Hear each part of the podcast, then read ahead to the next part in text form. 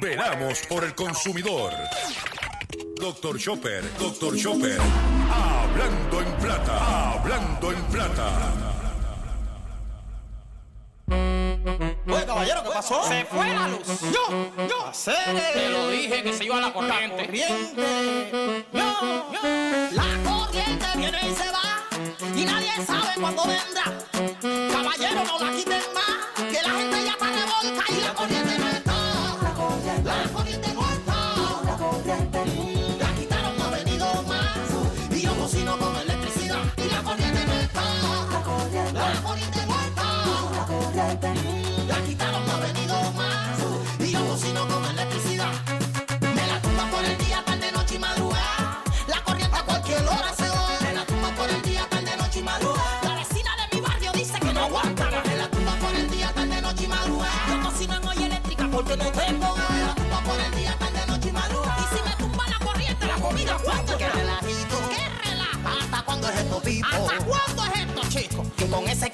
la corriente baja quemar un equipo. Sí. Si me lo quema, me lo paga como nuevo. Tú Te sabes. lo estoy diciendo, esto no es en juego. No estoy jugando, que tú no sabes el trabajo que yo pasé. Para comprar todo eso en la tienda MLC. Ajá. Me la tumba por el día, tarde, noche y madrugada. Saludos a todos, saludos a todos, saludos a todos. Bienvenido a una edición más de tu programa, de mi programa, de nuestro programa Hablando en Plata. Hoy es viernes 23 de septiembre del año 2022. Hoy se conmemora el Día del Grito de Lares. Septiembre 23, en unos más de 100 años atrás, el pueblo de, eh, de Lares se declaró por unas horas indi, independiente. Eh, este programa se transmite a través de la cadena del consumidor. La cadena del consumidor la integra las siguientes estaciones. El 610 AM, Patillas, Guayama, Calley. El 94.3 FM, Patillas, Arroyo Maunabo. El 1480 AM y el 106.5 FM, Fajardo, San Juan, Vieques, Culebra, and the US and British Virgin Islands. Además de poderme sintoni- sintonizar a través de las poderosas ondas radiales que poseen dichas estaciones, también me puedes escuchar a través de sus respectivas plataformas digitales, aquellas estaciones que poseen sus aplicaciones para su teléfono Android o iPhone y aquellas que tienen su servicio de streaming a través de sus páginas de internet o redes sociales. También me puedes escuchar a través de mi Facebook, facebook.com, diagonal Dr. Chopper PR. También puedes escuchar el podcast de este programa a través de mi página drchopper.com. También puedes escucharme a través de la plataforma Spotify. Las expresiones que estaré emitiendo durante el programa de hoy, viernes 23 del año 2022, son de mi total y entera responsabilidad. Sí, de Gilberto Arbelo Colón, el que les habla. Cualquier señalamiento y aclaración, o aclaración que usted tenga sobre el contenido que estaremos expresando en este programa, bien sencillo. Usted entra a mi página drchopper.com y ahí usted va a encontrar mi dirección de correo electrónico. Usted me envía un email con sus planteamientos y argumentos. Si tenemos que hacer algún tipo de aclaración y o rectificación, no tenemos ningún problema con hacerlo. Eh, quiero decirles que a través del correo electrónico es que usted se puede comunicar directamente con nosotros. Mañana, si la luz lo permite y, el internet lo permite, vamos a tener nuestro acostumbrado Facebook Live haciendo la compra con Dr. Chopper. Y estamos básicamente el, el país está sin luz, está sin mucho tiempo, la mayoría de la gente dicen que tienen agua, pero eso no es así. Y estamos todavía tratando de guapiar y echar hacia adelante, pero se lo dije, vamos para adelante. Eh, ayer estuvimos en la conferencia de prensa que se llevó a cabo en el negociado de manejo de, emergencia a las 10 y media de la mañana, cual estaba dirigida eh, por el secretario de Estado, Omar Marrero. Nosotros este, fuimos a hacer eh, varias preguntas. Muchos de los temas los tocamos en el programa. Pero lo más que me impactó de las preguntas que hicimos, cuando le preguntamos sobre la situación de las telecomunicaciones, los celulares, el internet, el secretario Omar Marrero se sorprendió de lo que nosotros estábamos preguntando y que no tenía conocimiento de lo que estaba sucediendo. Tan tranquilo, tan claro como tan franco. Eh, empezaron a contestar, eh, llamaron a uno del sector privado, pero no, no estaban conscientes, no estaban pendientes, porque a lo mejor ellos tenían servicio celular, pues ellos asumían que el resto de la gente tenía celular o tenía internet. No era así. Eso para que usted vea cómo se brega en este país. Nosotros también, el tema del diésel, nosotros sabíamos lo que estaba pasando, no quisimos ser alarmistas en aquel entonces, porque imagínate, no tengo agua, no tengo luz, tengo problemas con las comunicaciones, y entonces añadirle otro problema más, yo creo que no era adecuado. Pero como ya el tema está público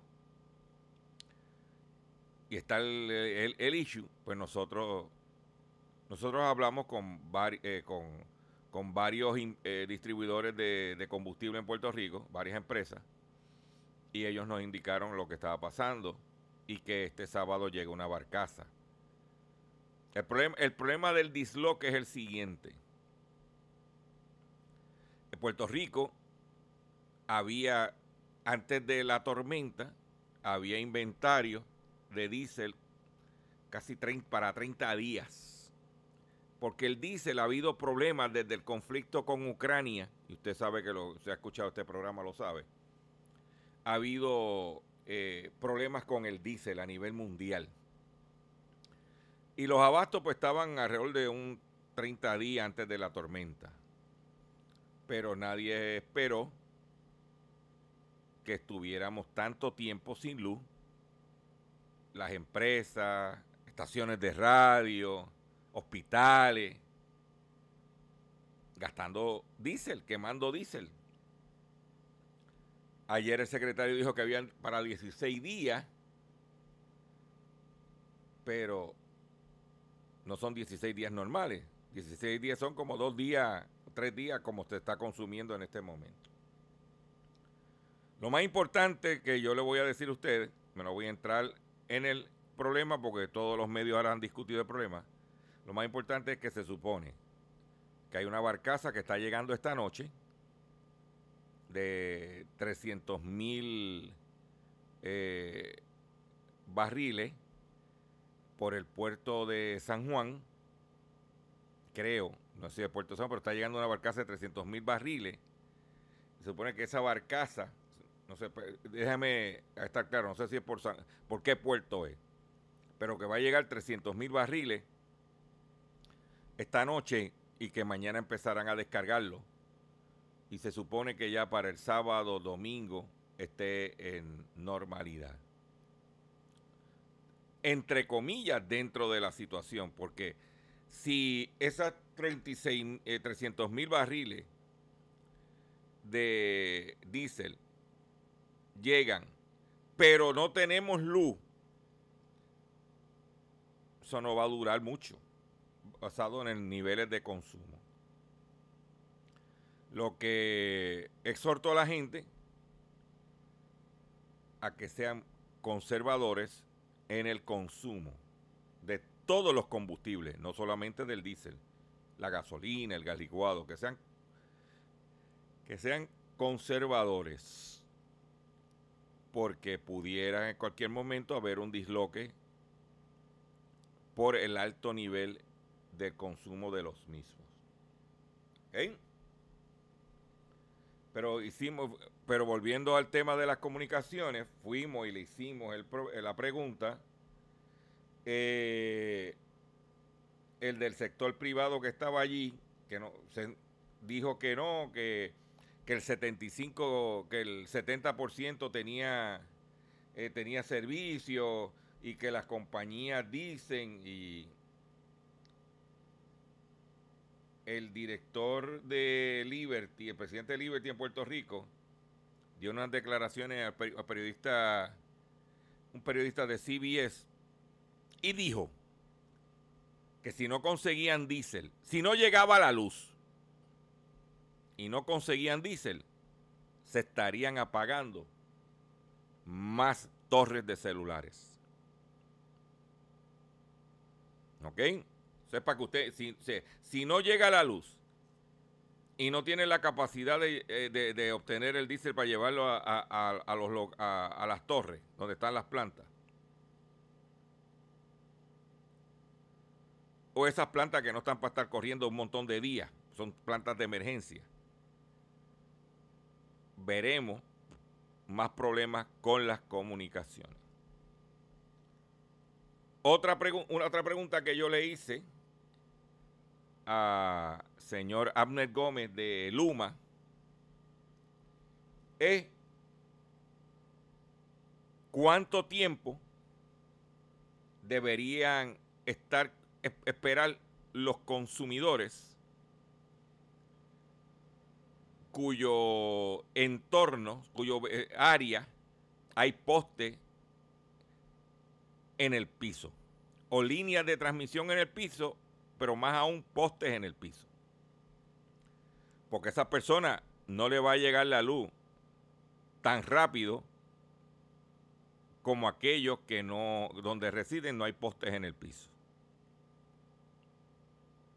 Porque hemos visto visuales de un montón de comunidades donde el poste está en el piso. O sea, que si usted vive cerca de un, un vecindario un- donde hay un poste de tendido eléctrico en el piso, no espere tener luz en los próximos días.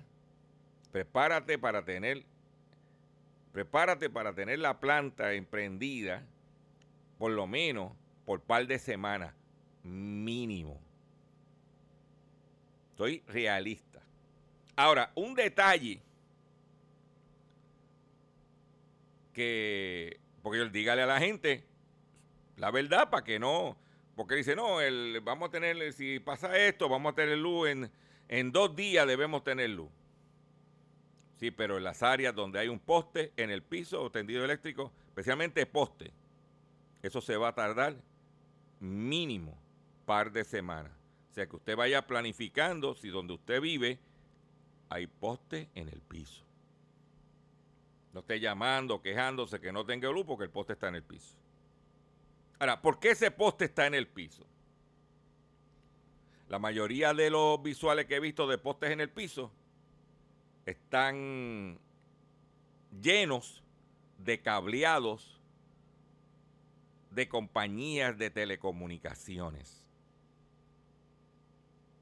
De cables de fibra óptica, de, de de telecomunicaciones.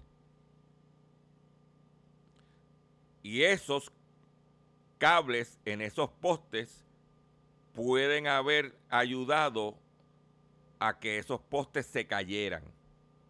Me explico. Como todo en la vida, esos postes tienen una capacidad de peso.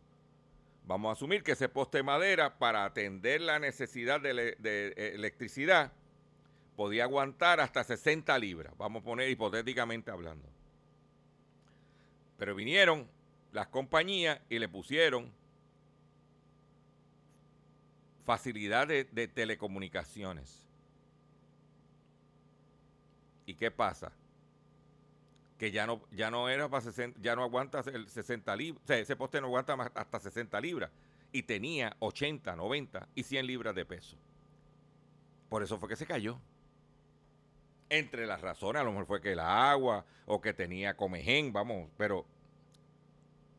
Entonces, ¿qué sucede? Que gran parte del problema de postes caídos en Puerto Rico se debe a las compañías de telecomunicaciones.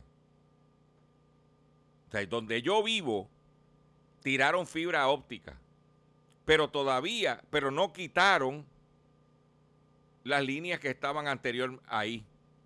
Yo tengo una línea de, de telefonía que casi me toca en la verja.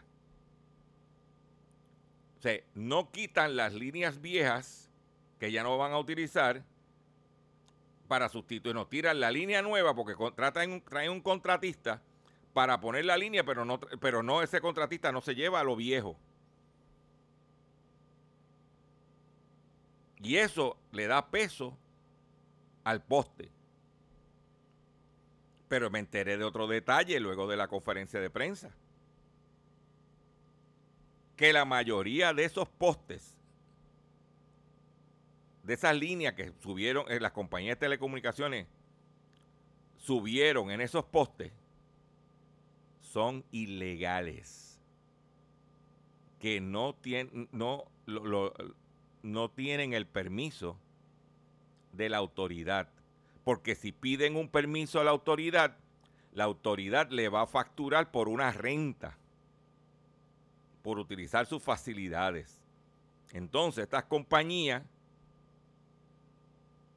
ahí a lo bravo, se ponen esas, esas, esas líneas sobrecargando el poste ilegalmente.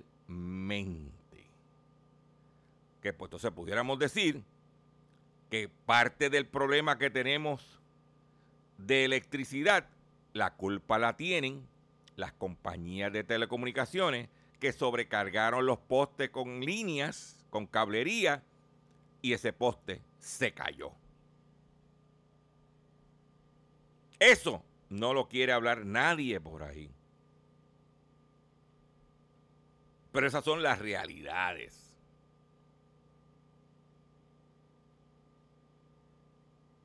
¿Ven? Esas son las realidades.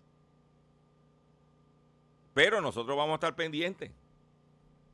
No vamos a preguntar ahora, inmediatamente. Ya hicimos la pregunta inicial.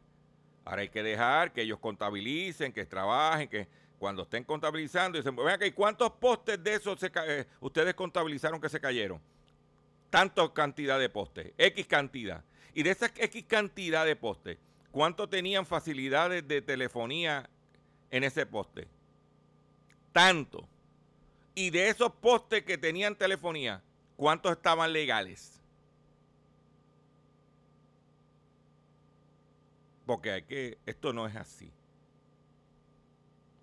Y hablando de telecomunicaciones, el reporte que radicaron anoche eh, ante la FCC anoche radicaron el informe, determina que en Puerto Rico, en el día de ayer, el 26.4% de todas las torres de telecomunicaciones estaban fuera del aire. De las 2.522 antenas o torres, 666, el número del diablo, el 666, estaban fuera del aire. Ayer. Y que todavía municipios como Yauco, el 57% de sus torres están fuera de, del aire. En San Sebastián el 36%, en San Germán el 33%, en Ponce el 44%, 4%, en Quebradillas el 42%, en Orocovis el 40%, en Morovis el 38%, en Mayagüez el 38%, en Lajas el 75%, en Jayuya el 71%, en Las Marías el 54%, en Las Piedras el 40%. ¿Ah? En Gurabo el 50%. En Atillo el 43%. En Guayama el 47%. ¿Ah? En Calley el 40%, en Sidra el 40%, en Cuamo el 41%, en Comerío el 37%, en Barranquitas el 33%, en Aguabuena el 47% de las facilidades de Torre. Peñuelas el 60%. Patillas el 27%. ¿Ah? Para que tú lo sepas. Esos son los datos sometidos. Eso lo puede ver en, en la página de la FCC. El informe del estado de las comunicaciones para las áreas afectadas por el huracán Fiona para el 22 de septiembre del 2022. Dice, el siguiente es un informe sobre el estado de los servicios de, comunicaciones en las áreas geográficas afectadas por huracán Fiona al 22 de septiembre del 2022 a las 12 del mediodía.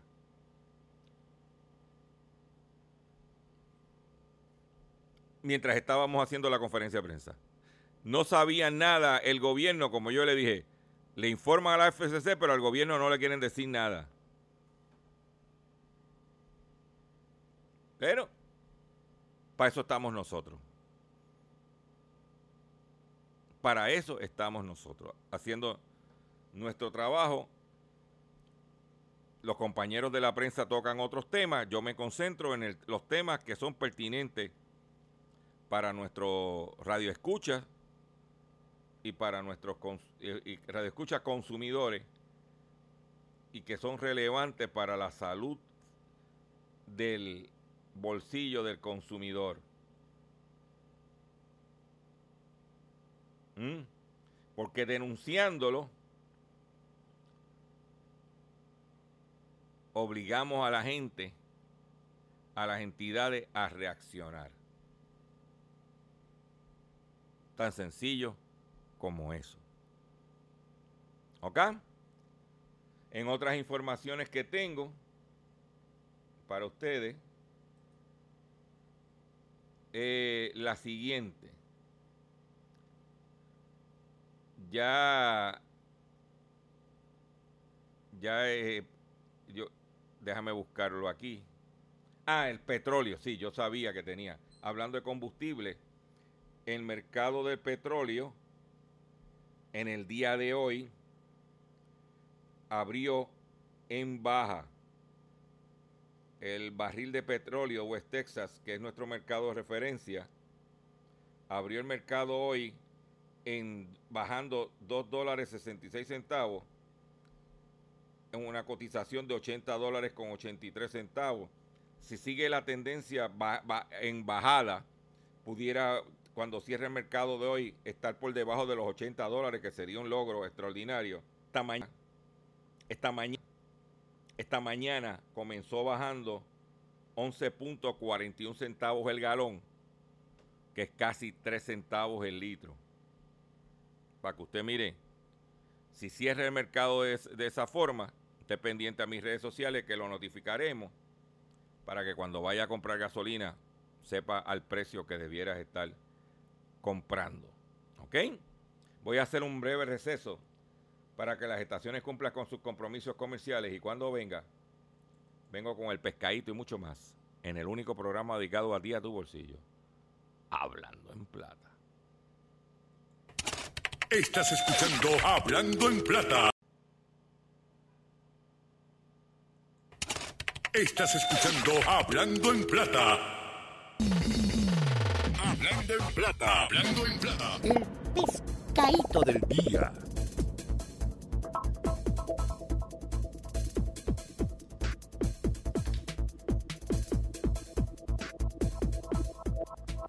Consumidores, el pescadito de hoy, el pescadito de hoy, viernes 23 de septiembre del año 2022, tiene que ver con los buscones que están utilizando ahora la desgracia del huracán Fiona para dar el tumbe.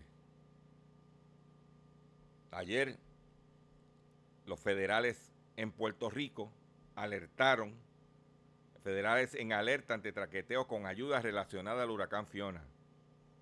Instaron a tener un ojo crítico antes de dar contribuciones a cualquier persona que pida donaciones a nombre de las víctimas. Las autoridades federales en Puerto Rico andan en alerta ante los posibles traqueteos que se pueden suscitar con las ayudas relacionadas al huracán Fiona. La Oficina de Fiscal de los Estados Unidos enjuiciará enérgicamente a quienes cometan fraude relacionado con el desastre, incluido aquellos que deliberadamente intentan retrasar o interrumpir la entrega de, la entrega de suministros críticos a quienes lo necesiten como agua, gasolina, diésel y otros materiales para enriquecerse injustamente, advirtió el fiscal general, el fiscal eh, federal del de, eh, Distrito de Puerto Rico, Stephen Muldrow. ¿Ah? Algunos de los ejemplos de esquemas de fraude relacionados con desastres incluyen fraude en solicitud de donaciones, presentación fraudulenta de reclamos, suplantación de entidad de funcionarios federales, robo de entidad.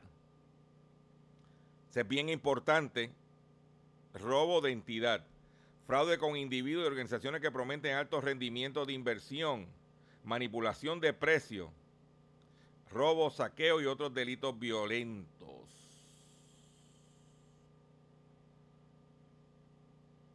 ¿Ok? ¿Y por qué ellos hacen esa alerta? Porque ya empezaron a las redes sociales a hablar de que FEMA y que te iba a dar 500 dólares y que para que tú para ayudarte a conseguir los 500 dólares. Primero que ya no son 500, que por la inflación FEMA aprueba ayuda de 700 dólares para ciudadanos. Solo podrán solicitar los residentes de los 58 municipios declarados en desastre mayor. Por ejemplo, los que vivimos en San Juan, eh, o los que viven en el área de San Juan, para poner un ejemplo, y no está incluido los municipios de desastre mayor, no pueden solicitar los 700 dólares. Pero, por ejemplo, la gente que vive en Patilla, la gente que vive en Fajardo, la gente que vive en Vieques, la gente que vive en Culebra, la gente que vive en Arroyo, en Yabucoa, en Río Grande, los que están. Dice que la administradora de la Agencia Federal de Manejo de, Manejo de Emergencia, FEMA, le comunicó al gobernador Pierluisi que se aprobó la emisión de una ayuda de emergencia para los boricos afectados por el huracán de 700 dólares. Ya no es 500, son 200 dólares adicionales. ¿Ok? Estos son los municipios que fueron declarados desastre mayor, donde los ciudadanos de esos municipios tienen derecho a 700 dólares. Arjuntas, Aguabuenas, Aybonito, Añasco, Arroyo, Barranquitas, Bayamón, Caguas, Canóbanas, Carolina, Cataño, Calley, Ceiba, Ciales, Sidra, Cuamo, Comerío, Corozal, Dorado, Fajardo, Florida, Guayama, Guayanilla, Guainabo, Gurabo, Humacao, Hormiguero, Jayuya, Juanadía, Junco, Lares, Las Piedras, Luquillo, Maricao, Maunabo, Mayagüez, Morovis, Naguabo, Naranjito, Orocovis, Patillas, Peñuelas, Ponce, Río Grande, Salinas, ah, San Juan, San Lorenzo, Santa Isabel, Toa Alta, Toa Baja, Trujillo Alto, Utuado, Vega Alta, Vega Baja, Vieques, Villalba, Yabucoa y Yauco.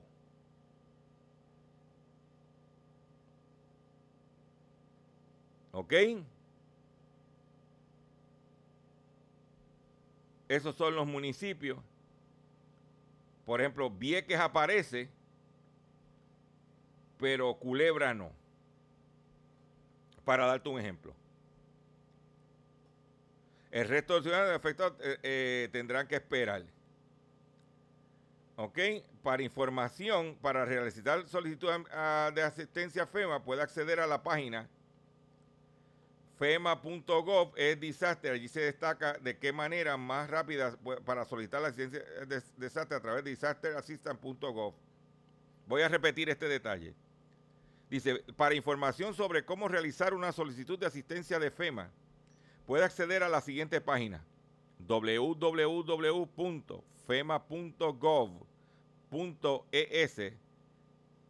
diagonal disaster diagonal 4671. Allí se destaca que la manera más rápida para solicitar la asistencia por desastre es a través de disasterassistant.gov.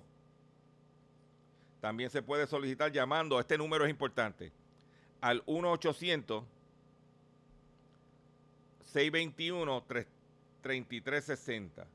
1-800-321-3360. Y allí usted va a poder solicitar 700 dólares para, por persona. ¿Ok? Para que usted lo sepa.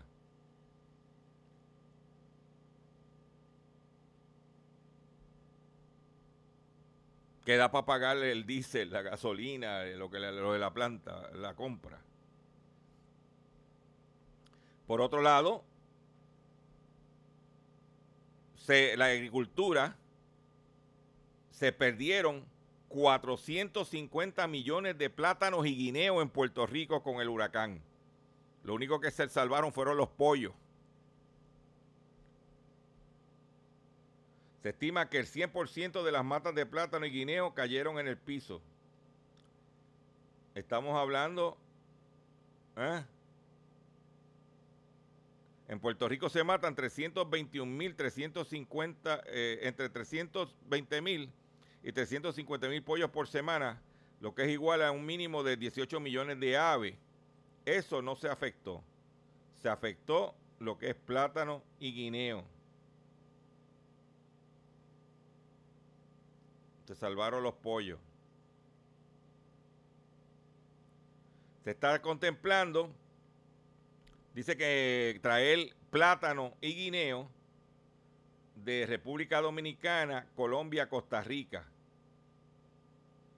Yo pondría en el en la ecuación Ecuador, que es uno de los principales exportadores. Si usted, cuando usted compra platanutres que venden en bolsitas, ya de eso, de, las marcas Lays, Filler y otras marcas que hay por ahí, usted vea la procedencia de ese platanutre, es de Ecuador. Mm. Para que usted lo sepa. La situación energética que estamos viviendo nosotros no, no solamente es exclusivo de aquí. En Alemania, debido al conflicto de Ucrania y Rusia, eh, para el invierno se ve un invierno crudo por falta de combustible. Perdón. Pues usted sabe que el precio de la leña en Alemania aumenta más de 85% al año, en un año. Esta situación se debe a que las personas em, eh, emplean leña y gránulos de madera para calentar sus hogares ante el incremento de los costos del gas, el petróleo y la electricidad.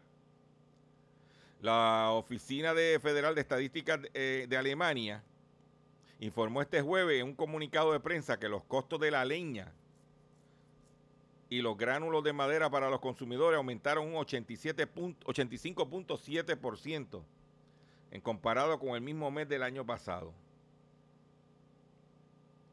De acuerdo con el organismo gubernamental, ese incremento se debe mayormente a la población alemana que la población alemana tiene que recurrir a la leña como alternativa para calentar sus hogares ante los altos costos de los combustibles, de los precios.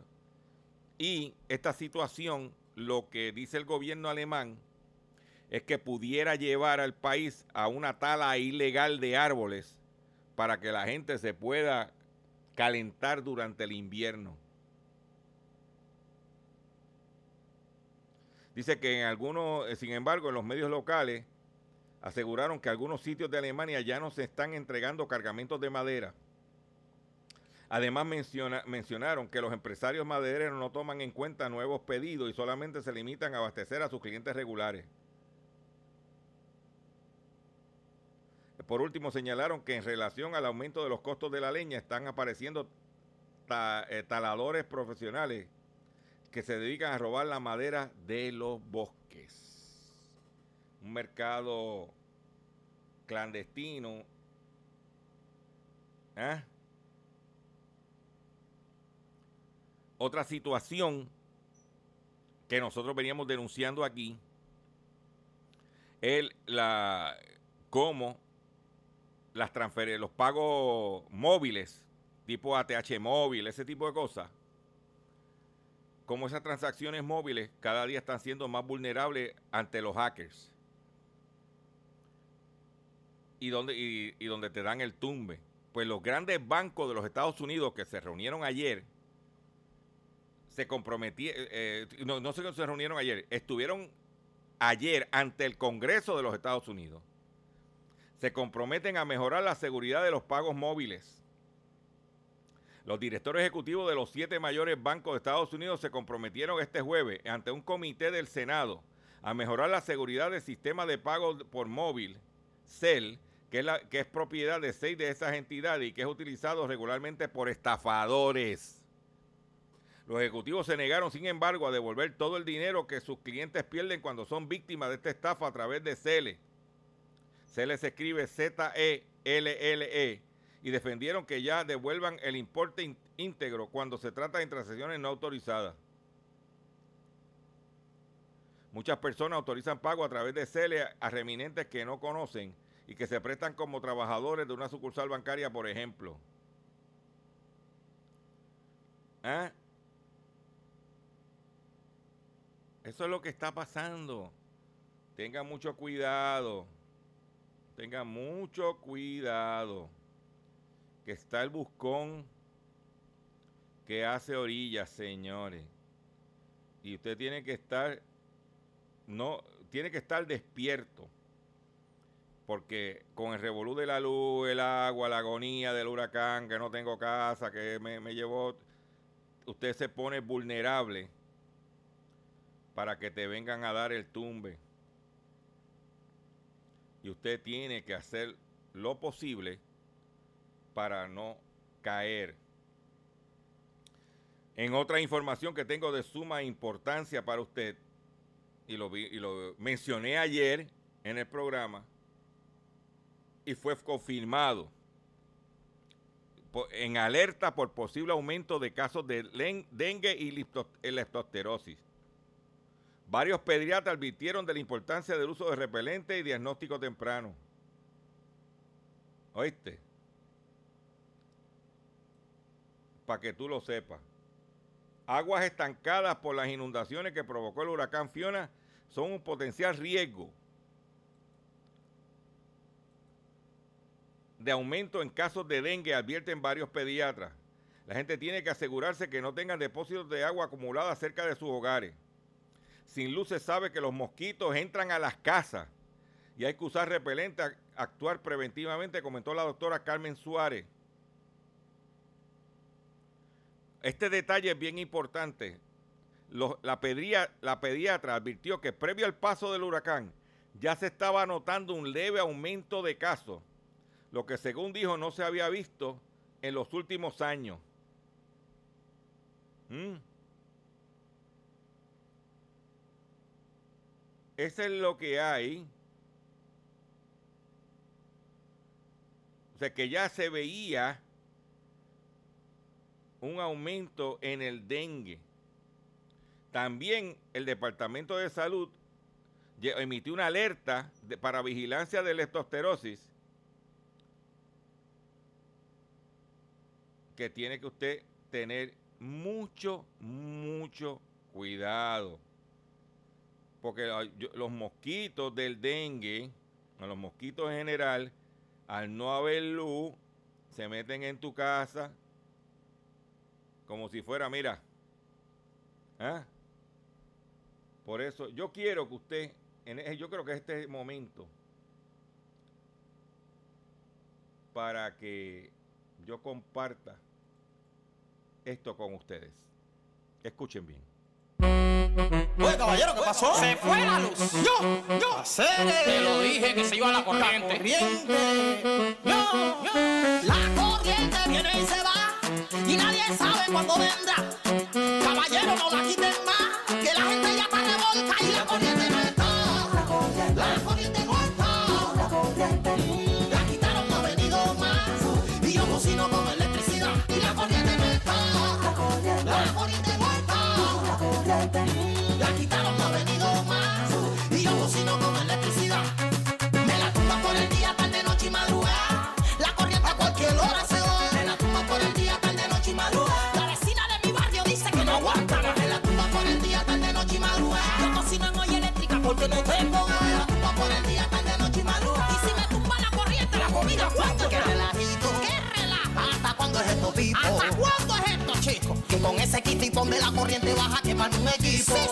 好的麻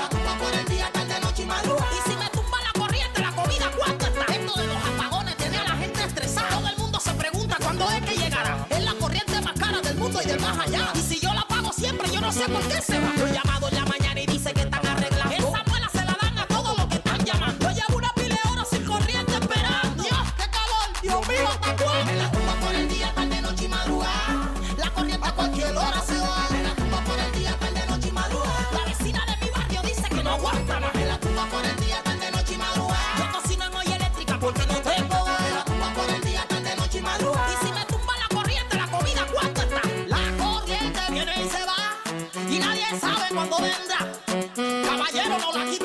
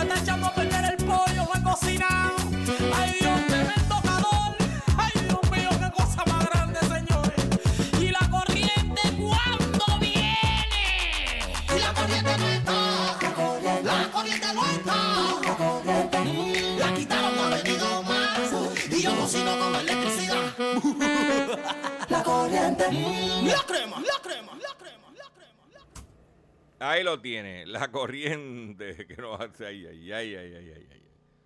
Atención consumidor, si el banco te está amenazando con reporcer su auto o casa por atrasos en el pago. Si los acreedores no paran de llamarlo o lo han demandado por cobro de dinero. Si al pagar sus deudas mensuales apenas le sobra dinero para sobrevivir. Debe entonces conocer la protección de la Ley Federal de Quiebras. Oriente sobre su, sobre su derecho a un nuevo comienzo financiero. Proteja su casa, auto y salario de reposición y embargo. No permita que los acreedores tomen ventaja sobre usted. El bufete García Franco y Asociado es una agencia de alivio de deuda que está disponible para orientarle gratuitamente sobre la protección de la ley federal de quiebra. No esperes un minuto más y solicite una orientación confidencial llamando ahora mismo al 478 3379 478 3379 478 3379. Vamos aquí en nuestro programa Hablando en Plata. Por otro lado, en otras informaciones que tengo para ustedes, sí, porque hay más, hay más información. Una investigación refleja un grado de insatisfacción de viajeros en los aeropuertos norteamericanos en el año 2022. Todos los años en todos los años los Estados Unidos se realiza un estudio para medir el grado de satisfacción de todos los visitantes procedentes de cualquier parte del país. En esta reciente edición del 2022, el estudio de satisfacción de aeropuertos de América del Norte, eh, realizado por JD Power, informó eh, una disminución y diferencia de situación con respecto al, año pasado 2021. Dice que una escala de mil puntos, el grado de satisfacción disminuyó 25 a diferencia del último estudio realizado al respecto. Que aunque viajaron más gente, la gente no se está, la gente se está quejando del servicio de los aeropuertos de los Estados Unidos. Esa es la que hay. Estados Unidos amplía fondos para apoyo a empresas de minoría en 33, 34 estados. El Departamento de Comercio estadounidense anunció en el día eh, miércoles recursos por 4,72 millones de dólares para ampliar su programa de fortalecimiento de las empresas en manos de minorías. La secretaria de Comercio Gina Raimondo indicó que con esta extensión de los fondos del gobierno del presidente Joe Biden ha sumado a, ha sumado a 37 millones de dólares en servicios que ayudarían a la, expansión y prosperidad de empresas de minoría en 34 estados. Eso es bueno. Por otro lado, las reservas de café en Brasil se acercan al mínimo histórico y los precios seguirían subiendo. La reserva de café de Brasil, el mayor productor del mundo, se acerca a mínimos históricos y en marzo del siguiente año podría caer hasta 7 millones de sacos con peso utilitario de 60 kilogramos. El descenso de la producción de este tipo de grano en Brasil está exacerbando la escasez mundial de los mismos y amenaza con influir en un mayor incremento de los precios en el café brasileño. Por otro lado, un barbero y su cliente murieron al explotar la secadora del cabello, del blower. Un día normal dentro de una barbería se convirtió en una tragedia cuando la secadora de pelo fue encendida y causó la explosión. El hecho ocurrió en Bangladesh. ¿eh? Tanto el estilista como uno de los clientes resultaron seriamente afectados por el fuego. Lamentablemente fallecieron eh, ambos, fallecieron en el hospital por tirarse a un blower. Yo por eso no tengo, por eso yo estoy calvito, me quedé calvo para no tener que usar blower y entonces no poder eh, el barbero no se vaya a quemar por culpa mía. Viste que qué buena gente soy. Departamento de Justicia de los Estados Unidos acusa a 47 personas por robar 250 millones del programa que era para comida de los niños necesitados. Eso es en los Estados Unidos. El Departamento de Justicia anunció que presentó cargos contra 47 personas por robar 250 millones de dólares en programa federal diseñado para proporcionar comida a niños necesitados durante la pandemia. ¿Ok? Los acusados llevaron a cabo una red de compañías ficticias conectada con organizaciones sin fines de lucro como Feeding Our Future, con sede en Minnesota, para aprovecharse del programa federal de nutrición eh, infantil, que está diseñado para proporcionar comida a niños de familias de bajo ingreso. ¿Ah? Esa entidad, este fue un plan descarado de proporciones asombrosas. Estos acusados explotaron un programa diseñado para proporcionar alimentos nutritivos a niños necesitados durante la pandemia. En cambio, priorizaron su propia codicia, robando más de un cuarto de billón de dólares en fondos federales para comprar autos de lujos, casas, joyas, propiedades costeras en el extranjero, dijo el fiscal federal Andrew M. Luger del distrito de Minnesota. Según los fiscales, los acusados, usa- los acusados usaron las ganancias del esquema para comprar bienes raíces en Minnesota, Kenia y Turquía, autos de lujo, entre otras cosas. Por otro lado, la Security Exchange Commission multa a Morgan Stanley. La Comisión de Bolsa de Valores de Estados Unidos, SEC por sus siglas en inglés, ha impuesto una multa de 35 millones de dólares a Morgan Stanley por un fallo en la protección de datos de clientes después de subastar computadoras que contenían datos confidenciales de los clientes. Durante cinco años el grupo financiero con sede en Estados Unidos no protegió la información de 15 millones de clientes. Con esta noticia me despido de ustedes por el día de hoy. Yo le agradezco su paciencia, yo le agradezco su sintonía. Yo los invito a que visiten mi página doctorchopper.com. Yo les invito a que entre a mi facebook.com diagonal Dr. Chopper PR, que esté pendiente de lo que estamos haciendo por las redes sociales. Eh, que no es mucho, porque si no hay mucha comunicación, no, estamos limitando cosas que ameriten. Rieguen la voz que estamos aquí a través de estos medios, de estas plataformas digitales, también a estas estaciones de radio, y que usted pase un fin de semana tranquilo en su casa, si la tiene, dé gracias a Dios. Si está, si está bien y para adelante, que vamos a salir todos de esto como de costumbre, victoriosos. Pero la preocupación principal, ¿cuál es? La corriente. Oye, caballero, ¿qué pasó? Se fue la luz. Yo, yo. Hacer Te lo dije que se iba la corriente. corriente. Yo, yo. La corriente viene y se va y nadie sabe cuándo vendrá. Caballero, no la quiten más, que la gente ya está revolta y la corriente no está. La corriente no